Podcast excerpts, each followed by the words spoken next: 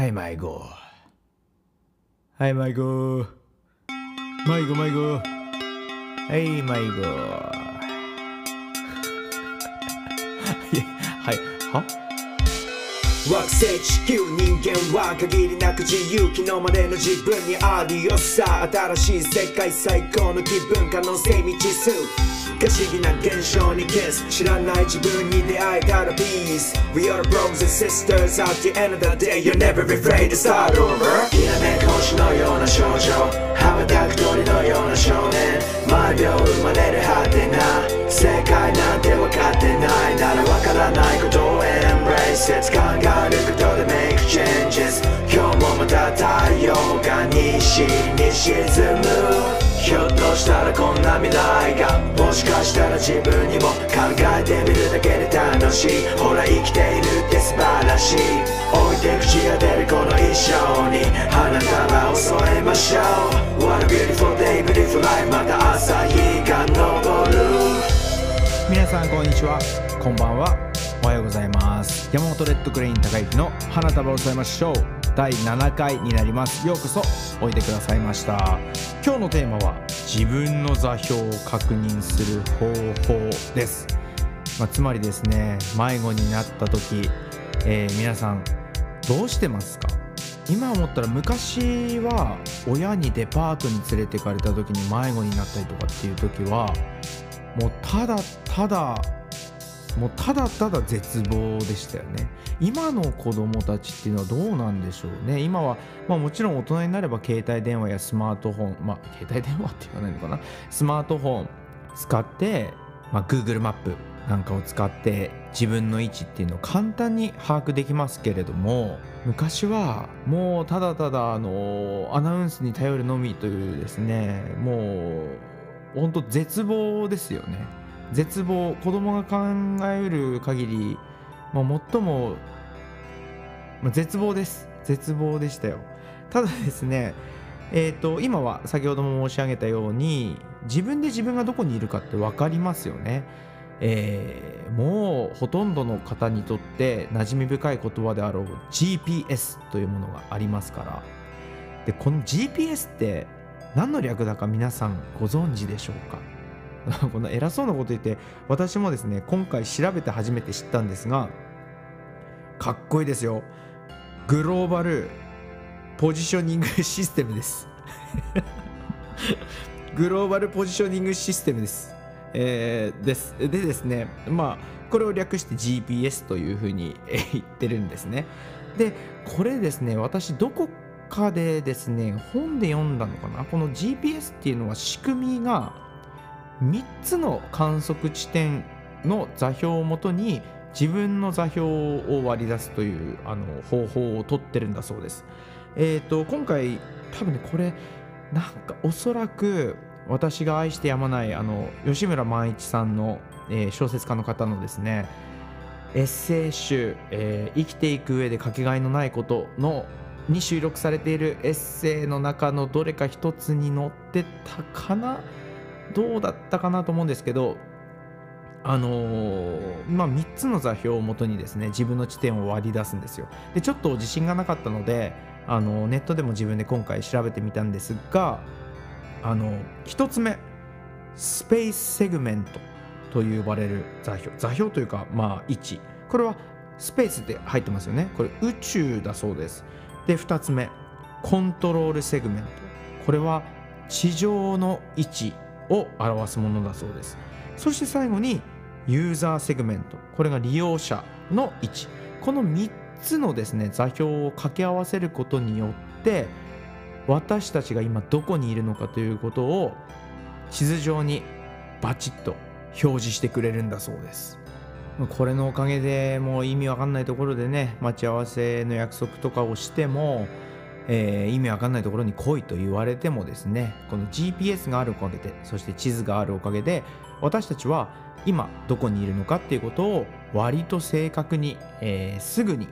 え理解できる時代に今生きています。ただですねこの自分の座標を確認する方法って物理的に自分が今どこにいるのかっていうことと同時に自分の心の位置とでも言いましょうか。なんと言ったらいいんでしょうね自分を説明しようとした時にあれ自分のことってどうやって説明すればいいんだろう？自分の心の座標というのは一体どうやって理解していけばいいんだろうっていうふうに思うことが、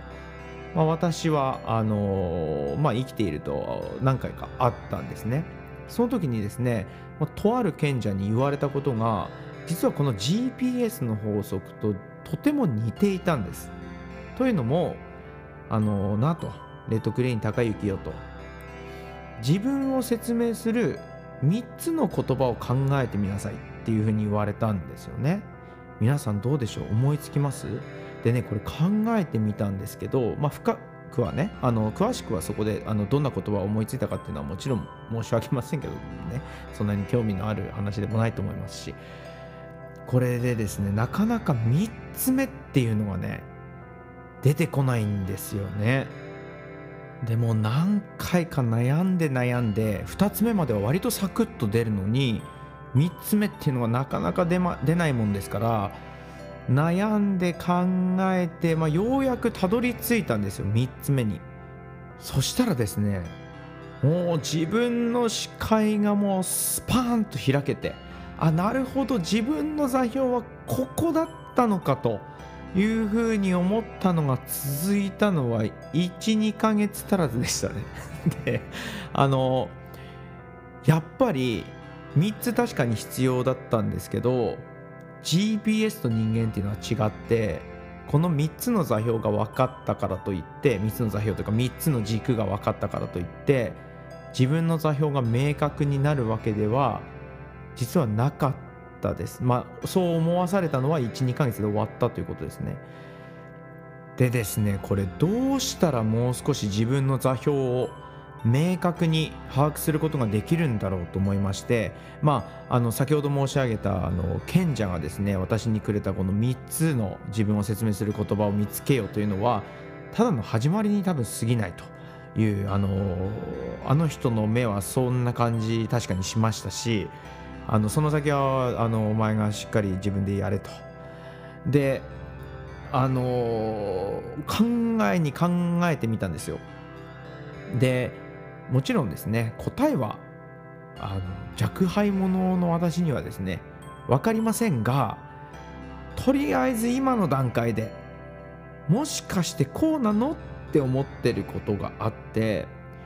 それはですねおそらくこの3つのうちどれを前に押し出すのかっていうことが大事なのかなっていうふうに思うんですよね。というのもですね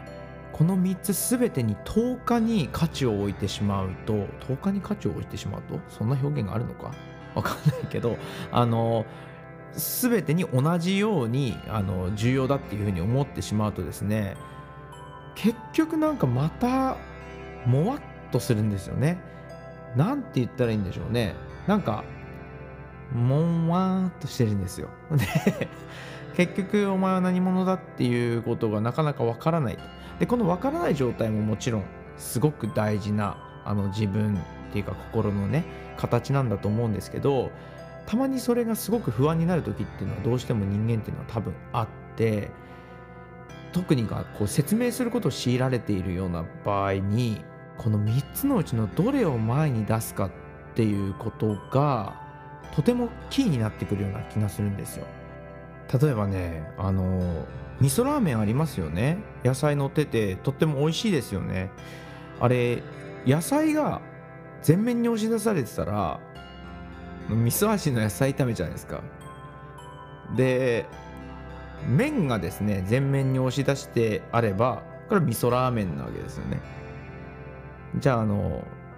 スープがですね全面に押し出されていたこれ味噌汁なんですよきっとね。なんでこう何を前に押し出すかによって何になるかっていうのがやっぱり変わってくると。この例え今思ったら自分の座標っていうよりこれ味噌ラーメンの座標ですね。次回は。死についてお話をします。どうぞお楽しみに。正解なんて分かってないなら分からないことを embrace it 考えることで make changes 今日もまた太陽が西に沈む。ひょっとしたらこんな未来がもしかしたら自分にも考